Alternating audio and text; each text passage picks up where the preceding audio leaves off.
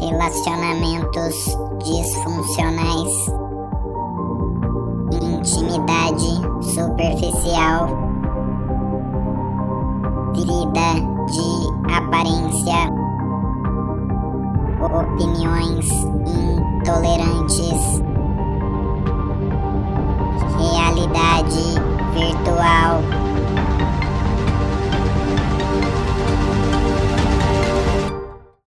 Todos nós lidamos com essa chamada realidade virtual, como nós começamos a falar na semana passada. E cada vez mais ela tem.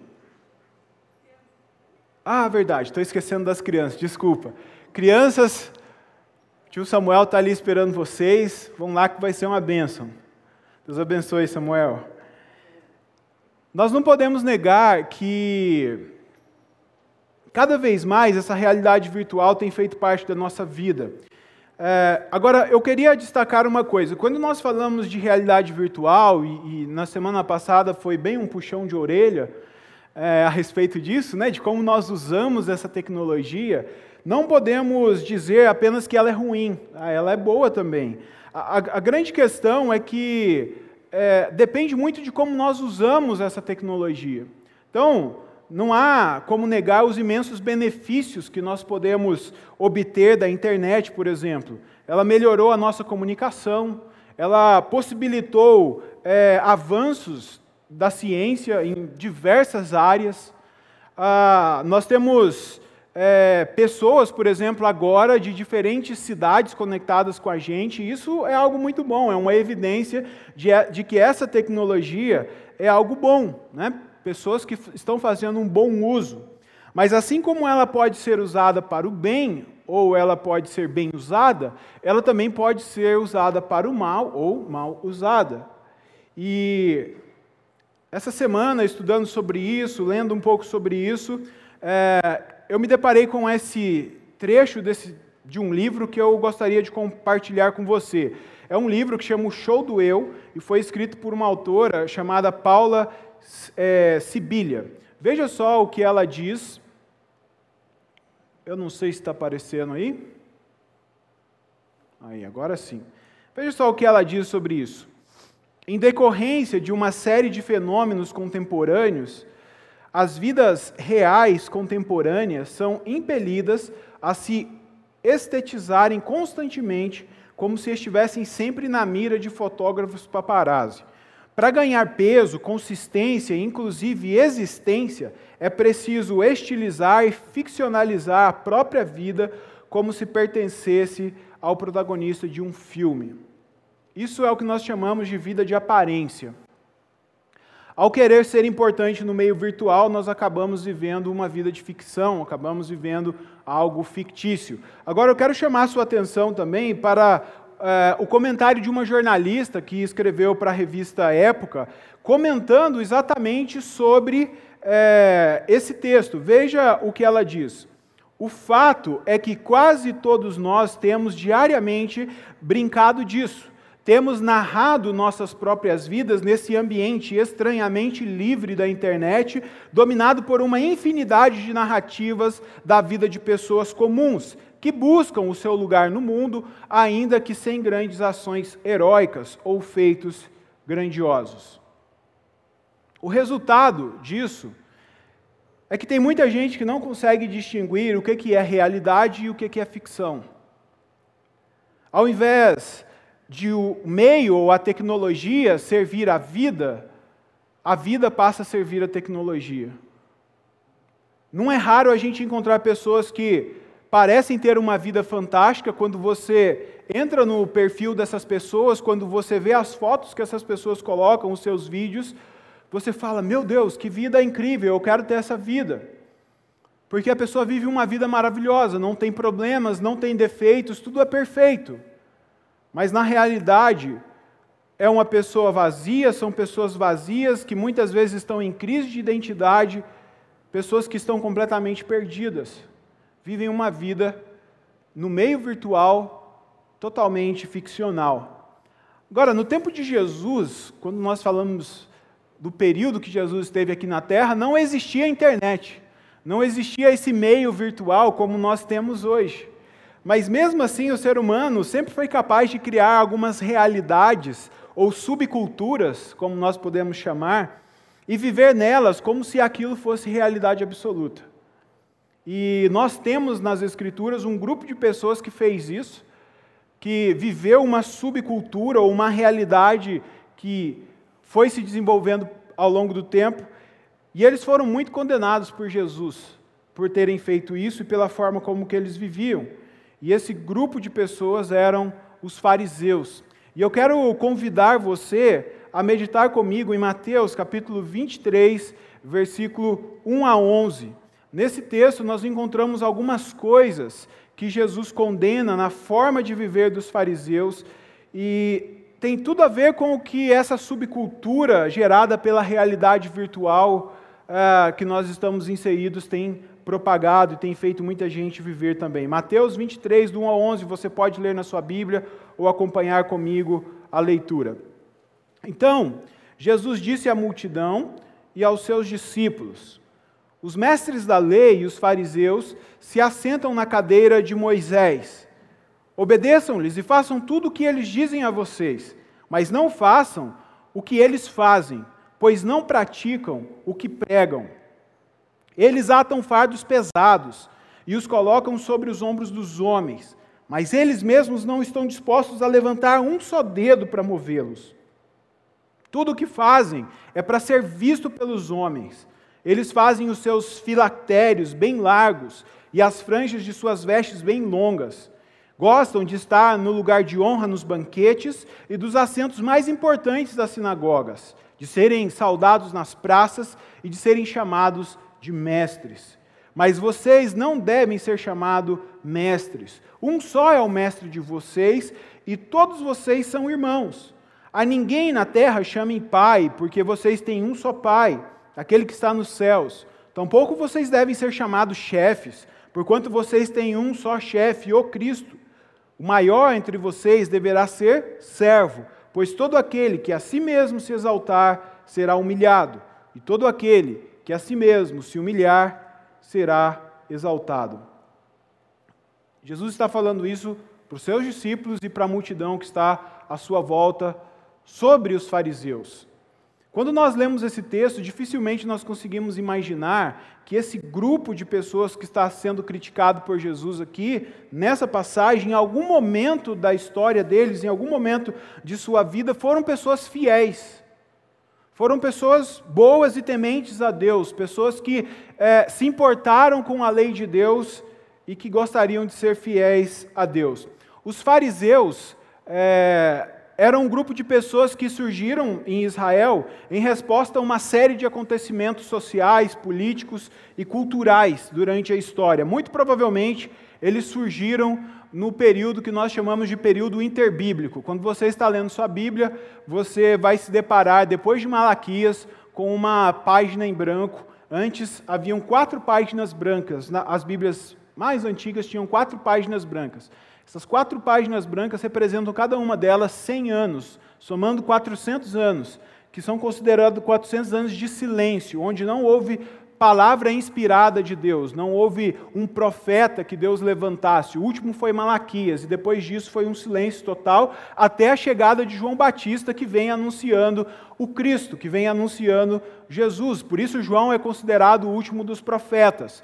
É, e os fariseus, muito provavelmente, surgiram nesse período. Nesse período, o povo passou por diversas situações de, é, de exílio e de cativeiro eles foram exilados na Babilônia, eles ficaram um tempo ali, depois eles foram dominados pelos gregos, foram dominados finalmente pelos romanos. Quando Jesus vem, nasce, eles ainda estão sob o domínio dos romanos. Então, muito provavelmente, eles surgiram nesse período em que Israel estava exilado na Babilônia, e aí eles perceberam que o motivo deles estarem lá no exílio, sofrendo, longe da terra deles, é, sendo humilhados, não podendo adorar a Deus como eles estavam acostumados a adorar, era porque eles não, não tiveram uma postura de fidelidade para com a lei de Deus. Eles não foram fiéis a Deus. Porque Deus havia dito isso, se você ler a Bíblia, lá no comecinho, lá em Gênesis, Deus fala para Abraão que se a descendência dele fosse fiel, eles seriam abençoados, mas se eles não fossem, eles também iam sofrer e ser entregues a outras nações. Deus vai repetindo isso ao longo do tempo, quando Deus faz uma aliança com o povo ao tirá-los do Egito, e eles sabiam que essa aliança, ela, ela se cumpriria, ou seja, eles seriam abençoados por Deus desde que eles fossem obedientes mas eles não foram. E aí, um grupo de pessoas do povo de Israel percebe que eles estão cativos, eles estão sofrendo, eles estão sendo escravos porque eles desobedeceram à lei de Deus. E aí, esse grupo de pessoas começa a estudar mais a lei de Deus e eles começam a dizer assim: nós precisamos ser fiéis, nós precisamos ser obedientes. É por causa disso que nós estamos aqui. Alguns estudiosos desse período de 400 anos afirmam que nunca houve um momento na história de Israel em que o povo de Israel foi tão fiel a Deus como no tempo do exílio na Babilônia, por causa dessas pessoas que se levantaram e que depois se tornam o que nós chamamos de fariseus. Então, com o passar do tempo, eles voltam para Jerusalém do exílio, eles vão para Jerusalém, mesmo que eles são escravizados, mas eles continuam em Jerusalém com a intenção de não se misturar com outras nações, com a intenção de serem santos, de serem separados, uh, eles acabam se perdendo no legalismo, em uma série de regras que eles começam a criar para que a lei de Deus não fosse descumprida, e infelizmente eles acabam não conseguindo cumprir as regras que eles mesmos criaram, que a Bíblia não tinha ordenado, a Bíblia daquele tempo que era a lei, os profetas, os salmos, e eles se esquecem da essência da aliança que eles tinham com Deus, da essência da lei. E aí a gente chega nesse grupo que são os fariseus que Jesus, nesse capítulo, está condenando por causa de suas atitudes. Repare comigo o que Jesus diz à multidão e aos seus discípulos no versículo de número 2. Os mestres da lei e os fariseus se apresentam na cadeira de Moisés. Obedeçam-lhes e façam tudo o que eles dizem a vocês, mas não façam o que eles fazem, pois não praticam o que pregam. Eles atam fardos pesados e os colocam sobre os ombros dos homens, mas eles mesmos não estão dispostos a levantar um só dedo para movê-los. Sentar-se na cadeira de Moisés aqui fala de autoridade, é uma expressão de autoridade. Uh, nesse texto, Jesus não questiona o ensino dos fariseus, tanto que ele diz assim: é, façam tudo o que eles estão dizendo para vocês fazerem. Agora, o que Jesus está condenando é a postura deles, a ponto de Jesus dizer: é, não façam o que eles fazem. Por quê? Eles ensinavam coisas difíceis de se fazer, eles ensinavam várias coisas que nem eles mesmos conseguiam cumprir. Aliás, eles nem mesmo se esforçavam para cumprir aquilo que eles ensinavam. E essa é a primeira postura que Jesus condena na vida dos fariseus: hipocrisia. Em algumas passagens, Jesus chama eles exatamente disso, de hipócritas, porque eles ensinam coisas que eles mesmos não vivem e não se esforçam para viver. Eles ensinam, pregam, cobram, julgam as pessoas eles estão sempre apontando o dedo, mas nada do que sai da boca deles é real na própria vida deles. Algumas semanas atrás, eu presenciei uma discussão num grupo de WhatsApp. Essa é a série que eu trago as experiências de WhatsApp para vocês. E uma pessoa começou reclamando nesse grupo de uma criança que estava acompanhada pela sua mãe que passou mal, desculpe aí quem está em casa se estiver comendo, mas ela vomitou é, próximo à janela dessa pessoa, um homem, né? Fez isso próximo à janela da casa desse homem. E aí ele escreveu que a mãe, ele colocou isso, né? Ele escreveu um texto, normalmente esses textos são grandes, né? E aí ele colocou que a mãe não tinha tido empatia para com ele, porque ela não voltou lá para limpar e a coisa ficou de um dia para o outro. Antes que a mãe da criança pudesse entrar lá no grupo e se defender e responder alguma coisa, eu estava só acompanhando e vendo, né? A, a, a, eu normalmente não me meto nessas coisas, e aí a gente estava só acompanhando, E antes que a mãe pudesse se defender, várias pessoas entraram na discussão, porque as pessoas amam isso, né? E aí elas entram para discutir também e, e dar suas opiniões. E aí uns falaram mal da mãe, né, onde já se viu que falta de empatia. Essa palavra ficou marcada, empatia, né? Que falta de empatia. Infelizmente as pessoas não têm mais empatia no nosso mundo. E aí é, começa a surgir comentários. Tem, tem, às vezes esses comentários não foi o caso desse, mas vão para o lado político. E aí começa a virar uma farofa, uma bagunça. É, mas a palavra ali foi empatia, né? não houve empatia. Entraram algumas pessoas também para defender a mãe e falar alguma coisa sobre a mãe, né? Talvez aconteceu alguma coisa, ela não pôde voltar. E aí depois de um tempo a mãe entrou na conversa para responder, ela viu, né, a coisa toda e ela foi responder e ela falou que ela estava sozinha em casa só com as duas crianças pequenas e aí uma passou mal, já era de noite. Então ela não podia deixar a filha dela passando mal e a outra ainda menor sozinha para ir limpar, não tinha como, ela estava sozinha. E aí ela pediu no dia seguinte, bem de manhã, para uma pessoa ajudar ela a ir até lá e limpar. Então, quando o homem viu, a pessoa não tinha conseguido limpar ainda, e o esposo dela ainda também não, tinha chegado, já tinha saído para o trabalho. E essa foi a situação. Agora, essa situação mostra para a gente uma coisa. Nesse, nesse ambiente virtual, nessa realidade virtual, na maioria das vezes as pessoas que clamam por liderança, que pregam liderança e julgam as pessoas por serem intolerantes, são os mais intolerantes. As pessoas que pedem empatia, as pessoas que dizem que o mundo precisa ser mais empático, são as menos empáticas. As pessoas que é, pedem bom senso, né, porque é uma palavra que também sempre tem, às vezes as pessoas, a gente vê as pessoas chamando o outro de é, ah, ninguém aqui tem bom senso, eu nem sei o nome para isso, mas é, acusando o outro de não ter bom senso, são as que menos têm bom senso ou manifestam bom senso. É muito fácil exigir coisas das pessoas, assim como os fariseus faziam. É muito fácil sair por aí ensinando coisas para as pessoas que nós mesmos não vivemos. Mas nós precisamos tomar cuidado para não cairmos no pecado da hipocrisia, assim como os fariseus caíram. E veja, eles começaram com boas intenções. E no final eles se tornaram hipócritas, vivendo apenas uma vida de aparência. Segunda coisa, ou segunda postura que Jesus condena nos fariseus, é algo que também é muito comum nos nossos dias. Veja comigo aí no texto, no versículo de número 5 a 7. Tudo o que fazem é para ser visto pelos homens. Eles fazem os seus filactérios bem largos e as franjas de suas vestes bem longas. Gostam do lugar de honra nos banquetes e dos assentos mais importantes nas sinagogas, de serem saudados nas praças e de serem chamados mestres.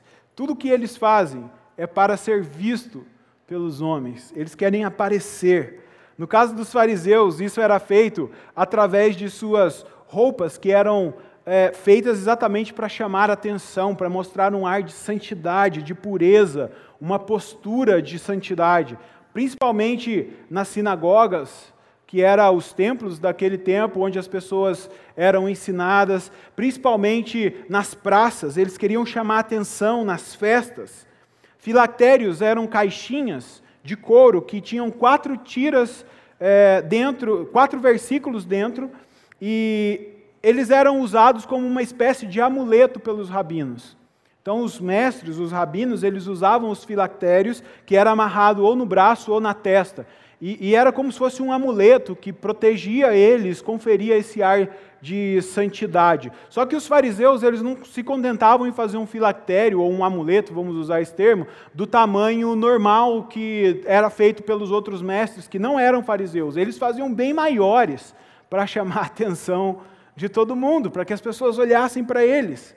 Essa era a forma que eles faziam para serem vistos. Eles queriam ser vistos e para isso eles acabavam sendo pessoas exibicionistas. Eu acho que o pessoal está se atrapalhando ali atrás e passando mais do que deve. Pode deixar que eu passo aqui embaixo, gente. Eles acabavam sendo exibicionistas. Eles queriam chamar a atenção. E essa é a segunda postura que Jesus condena na vida deles. Agora, a realidade virtual nos dá a possibilidade de nós selecionarmos as coisas que nós vamos postar ou as coisas que nós queremos que as pessoas vejam. Nós podemos escolher qual parte da nossa vida as pessoas vão ter acesso. E é comum a gente escolher sempre as coisas boas, né? Embora às vezes a gente escolha as coisas ruins, porque ou a gente quer desabafar, ou a gente quer que as pessoas fiquem com pena de nós. Agora, o problema é que na medida que a gente vai colocando essas coisas, alimentando as redes sociais com a nossa vida, porque é isso que nós fazemos, nós pegamos recortes da nossa vida e colocamos lá, as pessoas avaliam, elas julgam, elas, elas começam a, a tecer comentários. E à medida que nós vamos sendo expostos a, essa, a, a isso, nós começamos a nos tornar escravos daquilo que nós estamos postando e as pessoas estão curtindo ou não, estão seguindo ou não. Porque ninguém quer postar coisas para não ter curtidas. Ninguém quer colocar a sua vida para que as pessoas a critiquem e digam que é uma vida feia, horrível e ruim. Agora, as pessoas gostam de ser extraordinárias. Todo ser humano, nós, nós temos isso dentro de nós. Nós gostamos do extraordinário, nós gostamos de coisas é, que vão além da nossa capacidade, do, do, daquilo que, que tá, às vezes é místico, é poderoso, ou é um feito sobrenatural ou sobre-humano. Nós gostamos de coisas extraordinárias, que fogem do natural do dia a dia, da, da rotina do dia a dia. Então, se você quer ter algumas, alguns likes, é só você colocar uma coisa extraordinária. E aí surge até algumas bizarrices no meio disso, mas é a corrida pelo, pela curtida. Agora, se você quer ter muitos seguidores, não basta você colocar uma coisa ou outra que seja extraordinária, você precisa ter uma vida extraordinária o tempo todo.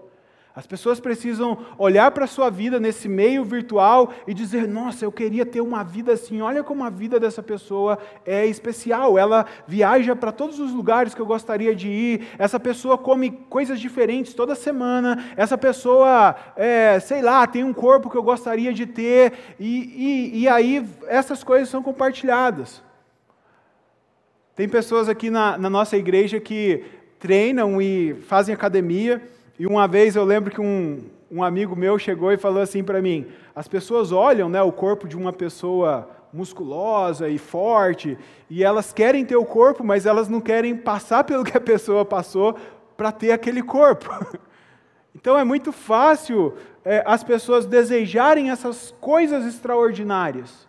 E nós gostamos disso. E aí nós começamos a entrar nesse ciclo onde nós também começamos a alimentar as nossas redes sociais com coisas extraordinárias. E esse é o perigo de nós vivermos uma vida fictícia. Porque a vida não é feita só de momentos extraordinários, ela é feita também de momentos ordinários ou momentos comuns. Esses momentos extraordinários, ou melhor, esses momentos ordinários, esses momentos comuns também são momentos belos. Também são momentos que é, tem beleza única e que muitas vezes não dá para compartilhar, muitas vezes não dá nem tempo de irem para as redes sociais. São momentos que precisam ser vividos com quem está ali. E quando a gente faz isso, a gente faz com que esses momentos percam totalmente o sentido, percam o valor.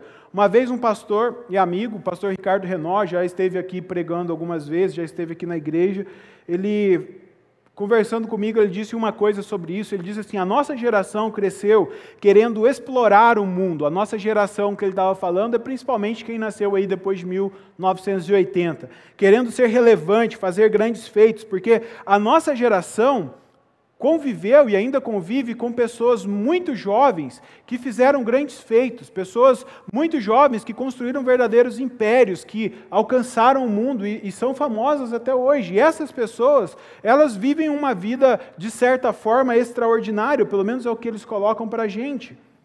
Então, nós queremos viver essa vida extraordinária porque nós temos esses exemplos. Parece que se a gente não fizer um grande feito na vida, se a gente não alcançar uma coisa grandiosa, a nossa vida não valeu a pena. Agora, para mim, o problema passa pelo que nós consideramos uma vida extraordinária.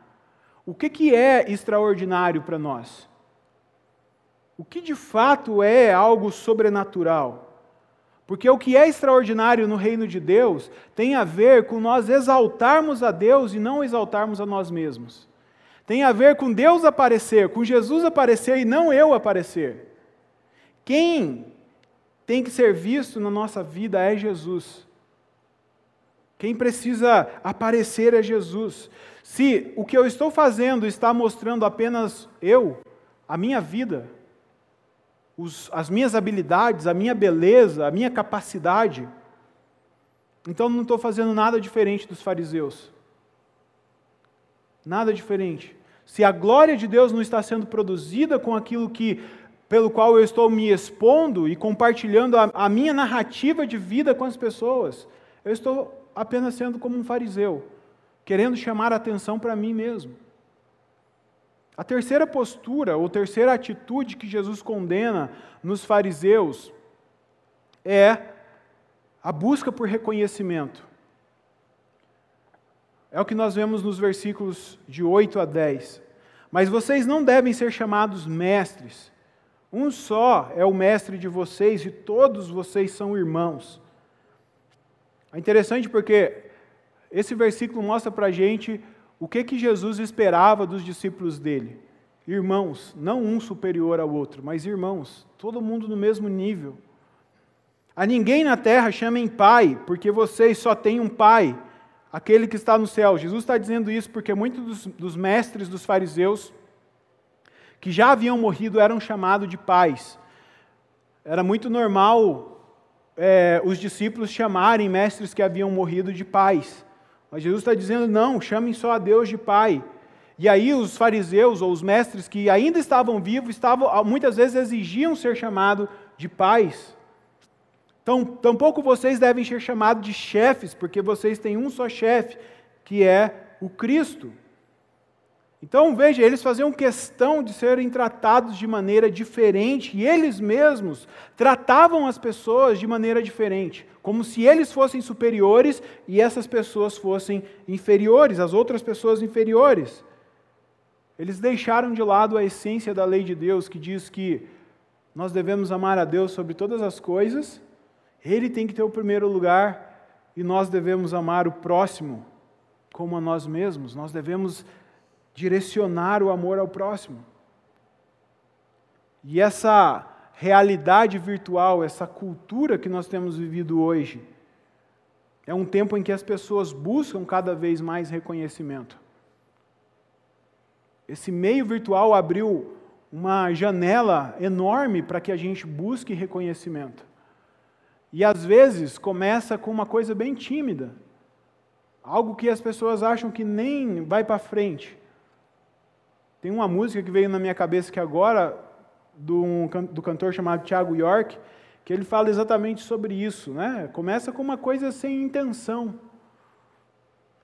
Ah, vou colocar aqui uma, uma foto, vamos ver o que, que acontece. E aí você recebe likes e curtidas e seguidores, e isso começa a se tornar um vício.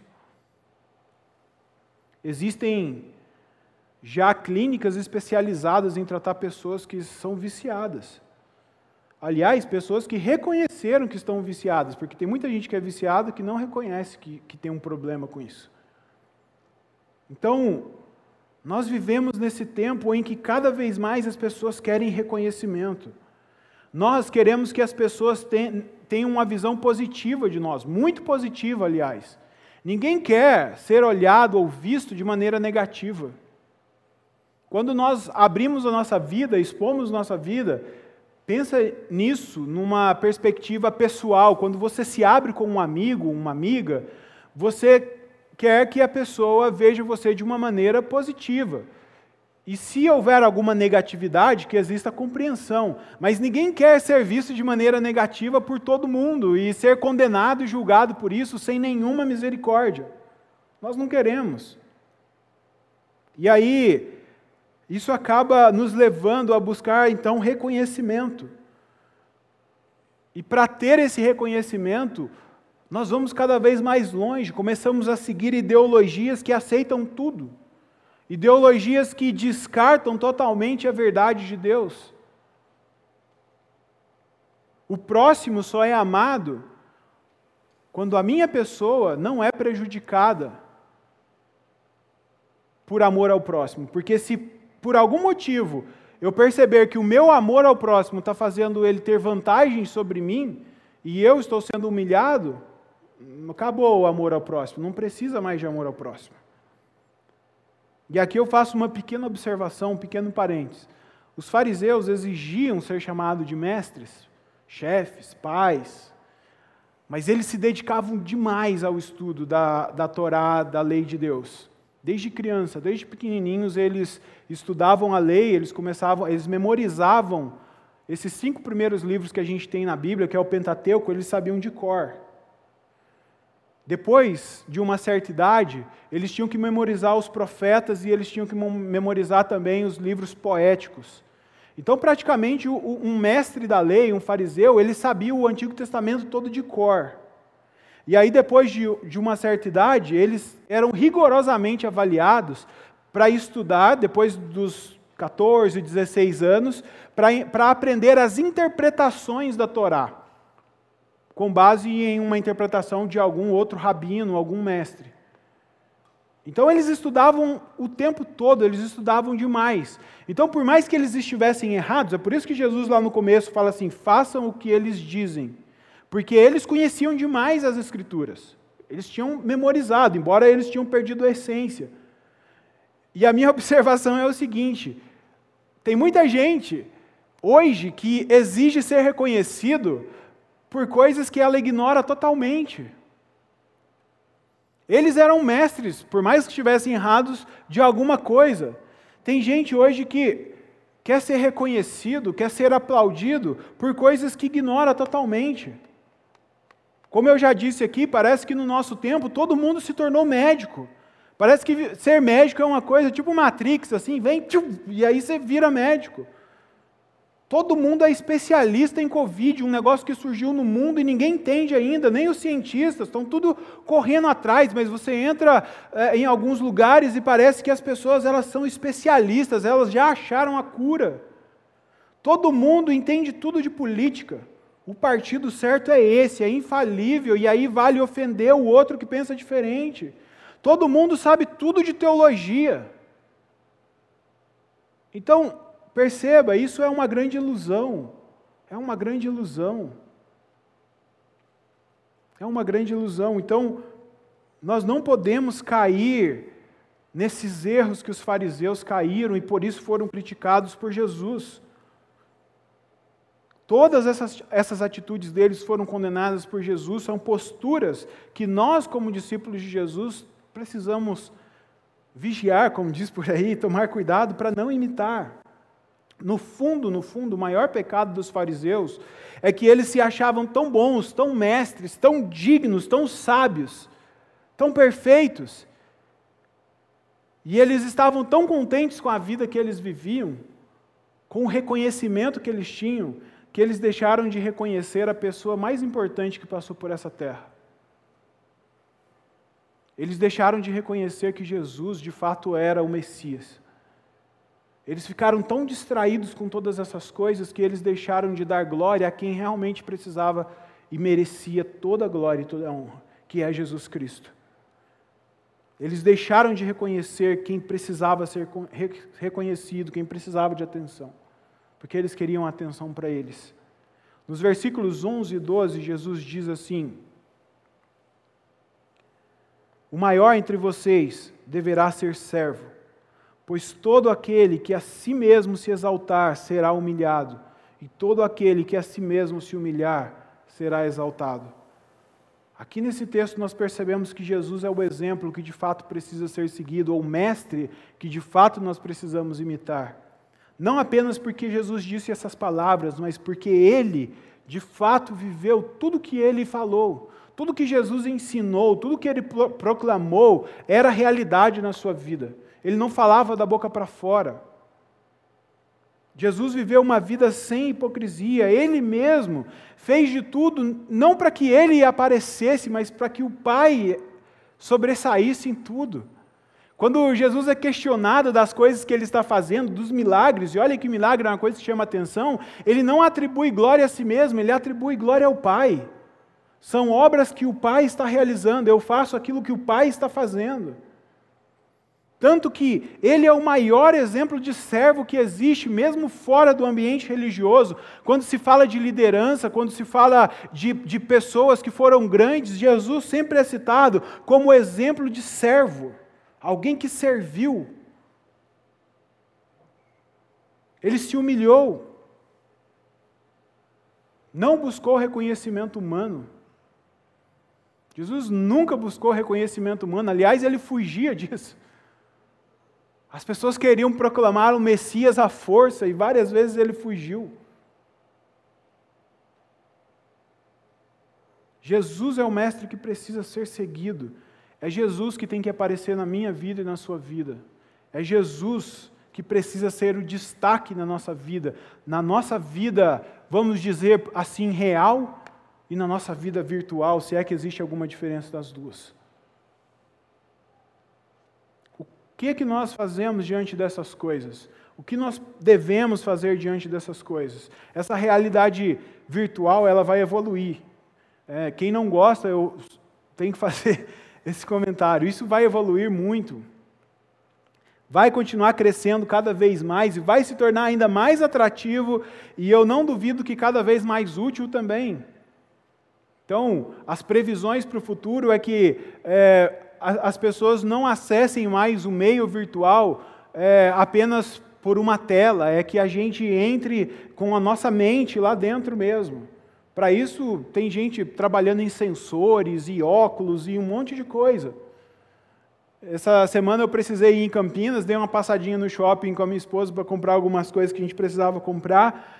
E aí tinha um, um brinquedo, é, para mim é um brinquedo, uma cadeira lá que gira para tudo quanto é lado, e tinha um menininho pequenininho sentado com óculos gritando e ele estava totalmente imerso nessa realidade virtual, era um jogo, uma brincadeira, mas ele estava ali. E, e, é engraçado porque é, o pessoal que testa essas tecnologias faz questão de deixá-la virada para onde passa todo mundo, para que todo mundo veja mesmo a vergonha que a pessoa está passando ali. Então, é, tem vários vídeos na internet disso, né, de pessoas sentadas ali gritando, porque ela está dentro de uma realidade virtual, mas fora é outra coisa. Isso vai crescer cada vez mais. Os nossos filhos, as próximas gerações vão se envolver mais com isso. Mas é o que eu disse no início: o problema não está na tecnologia, mas na forma como a gente lida com a tecnologia. O que nós podemos fazer, então, para não ter uma vida de aparência nesse contexto de realidade virtual? Eu quero dizer apenas três coisas aqui.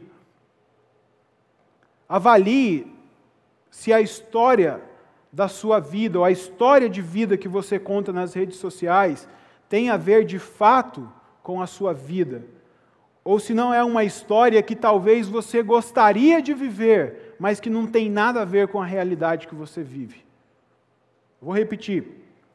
Avalie se a história da sua vida, ou a história que você conta da sua vida nas redes sociais, tem a ver de fato com a sua vida, ou, ou não é apenas uma história que você gostaria de viver, mas que não tem nada a ver com a realidade do que você vive. O que você exige nas redes sociais? O que você ensina nos meios virtuais? O que você está pregando? Qual é a história que você está contando? Qual é a narrativa que você está contando? Porque se você estiver fazendo algo diferente do que você vive, você está correndo o risco de ser um hipócrita. Avalie qual é, segunda coisa, avalie qual é a motivação ao alimentar as redes sociais.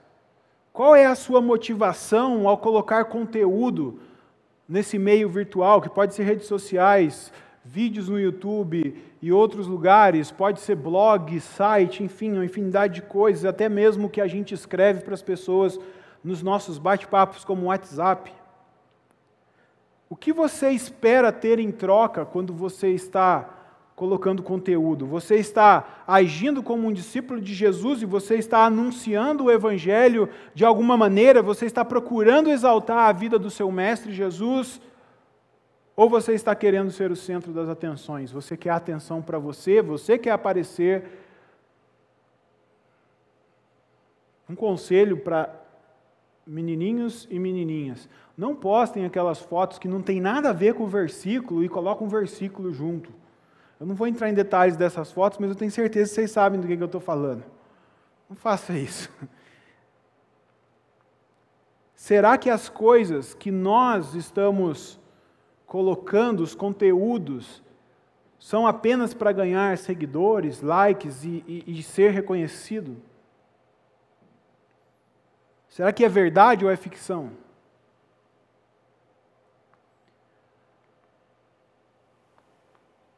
Terceiro, avalie se o reconhecimento das pessoas ou a falta deles está impactando a sua vida de alguma maneira. Gente, isso aqui é muito sutil, porque na hora que você menos imagina, você vai estar triste e você não vai saber por quê. E você vai estar se achando um lixo. Essa semana eu não trouxe aqui, mas eu li várias pesquisas que estão sendo feitas. São pesquisas recentes, porque tudo isso é muito recente é, e ainda tem muito estudo, não existem estudos de longo prazo, mas tem vários estudos, vários trabalhos sendo feitos que mostram como que a gente se julga inferior ao ser exposto a essas vidas fantasiosas que existem na, nas redes sociais. Até porque tem muitas de, desses perfis e dessas vidas que são totalmente propagandas. São pessoas que são pagas por empresas para colocar uma vida falsa lá mesmo, para te incentivar a comprar mais, a desejar mais, a viajar mais e a fazer coisas que não tem nada a ver com o que você quer. O marketing é poderoso. Então tome cuidado com isso e avalie se de fato o, que, o, o, reconhecimento das pessoas te afeta ou não, ou como está te afetando, porque talvez você fique muito triste quando você recebe uma crítica, quando as pessoas não curtem como você achava que elas iam, iriam curtir, quando elas não te seguem, quando alguém, em vez de dar um like, dá um dislike. Tem um pregador que se destacou muito há alguns anos, chamado Paul Washer, que ele disse o seguinte: apenas Deus e o inferno precisam conhecer o seu nome. Apenas Deus e o inferno precisam conhecer o seu nome. Deus, porque Ele te ama demais e o Espírito Santo dele está dentro de você e ele é poderoso em você. O diabo ou o inferno, porque eles te odeiam. Te odeiam porque Deus te ama e porque você vive para Deus, você vive para a glória de Deus. Você não dá honra nenhuma para o outro lado. Que a nossa vida não seja uma vida de aparência. Que a gente não caia no mesmo engano e no mesmo erro que os fariseus caíram bem intencionados no começo, mas se perderam totalmente depois. Que quando as pessoas olharem para a minha vida, quando elas olharem para a sua vida, elas possam ver Jesus. Tem um homem na Bíblia, e eu gostaria de encerrar lembrando dele, chamado João Batista. Como eu disse, é considerado o último dos profetas, aquele que veio antes de Jesus Cristo para o anunciar. E são dele essas palavras. É melhor que ele cresça, mais vale que ele cresça e que eu diminua. Se eu chegar no final da minha vida e eu descobrir que as pessoas gostavam de mim e me seguiam, curtiam as coisas que eu colocava nas minhas redes sociais, porque elas me admiravam apenas e elas nunca viram Jesus na minha vida, eu vou ficar muito triste. Porque o que eu quero é que Jesus seja conhecido. Ele é melhor do que eu. Ele é maior do que eu. Ele pode fazer coisas que eu não posso pelas pessoas. Se as pessoas me seguirem, muito provavelmente, em algum momento elas vão se decepcionar. Mas se elas seguirem a Cristo na minha vida, elas podem se decepcionar comigo, mas nunca vão se decepcionar com Cristo. Então eu quero que as pessoas vejam Cristo na minha vida. E o meu desejo é que você também seja reconhecido, porque Cristo está na sua vida, porque o poder dele está na sua vida.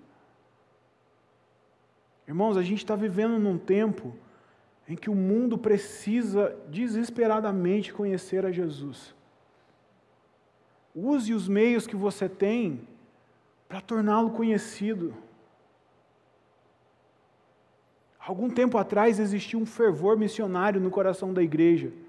A gente ouvia muitas pregações e pessoas dizendo que era urgente pregar o Evangelho. Parece que a gente perdeu essa urgência e a gente se acostumou com o presente século. Tem gente morrendo indo para o inferno. Tem gente morrendo indo para o inferno. Porque elas não conhecem a Jesus de verdade. Jesus para elas ainda é uma ideia, é um conceito. Mas vocês receberam o Espírito Santo de Deus, ele está dentro de você. As pessoas precisam receber isso, elas precisam conhecer isso. Tem gente clamando desesperadamente, buscando desesperadamente soluções para os seus problemas. Você tem a solução morando dentro de você. É o Espírito Santo, é o poder de Deus. Use esse meio virtual para glorificar o nome de Deus, para exaltar o nome de Deus. Vira e mexe, eu entro nas redes sociais e eu vejo pessoas desesperadas. Às vezes eu converso com algumas. Há um tempo atrás, no Instagram, eu vi um vídeo de uma menina, uma moça, dizendo que estava insatisfeita com a sua vida. Ela postou um vídeo e as pessoas começaram a criticar. E aí o Espírito Santo me moveu a dar boas palavras para ela e depois ela me agradeceu por isso. E ela falou que aquilo fez diferença na vida dela. Porque as pessoas estão vazias, elas precisam de algo que elas não vão encontrar fora de Jesus. Então, nós precisamos ter mais urgência em pregar o Evangelho para as pessoas em oferecer ajuda para as pessoas que de fato vão apontar elas para Jesus, e não só para soluções que vão tapar o sol com a peneira, mas não vão resolver o problema de fato, que é o fato delas estarem longe de Jesus, o fato delas estarem distantes de Deus. Curve a sua cabeça. Eu quero chamar a equipe de música aqui, se for possível tocar aquela última música que a gente tocou no período de adoração. Pai,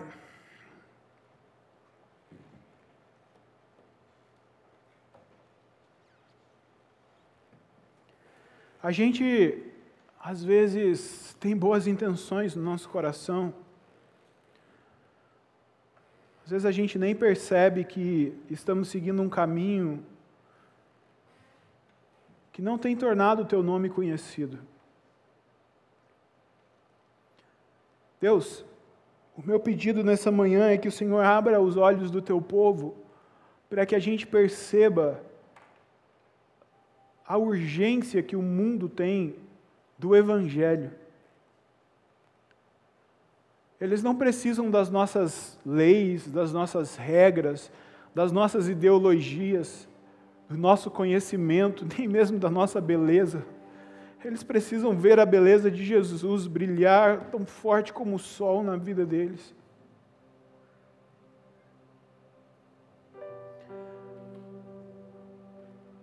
Perdoa a tua igreja, Deus, porque nós ainda estamos dormindo. Enquanto tem gente morrendo, indo para o inferno. Enquanto tem pessoas que não te conhecem e e precisam te conhecer. Elas não vão crer se elas não conhecerem o teu filho. Elas não precisam me ver, elas precisam ver o teu filho. Jesus, elas precisam te ver. Quebra no nosso coração, quebra, Deus, toda a hipocrisia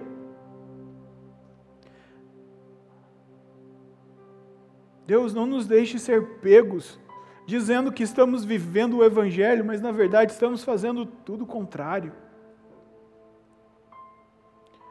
O preço pago na cruz do Calvário foi muito alto.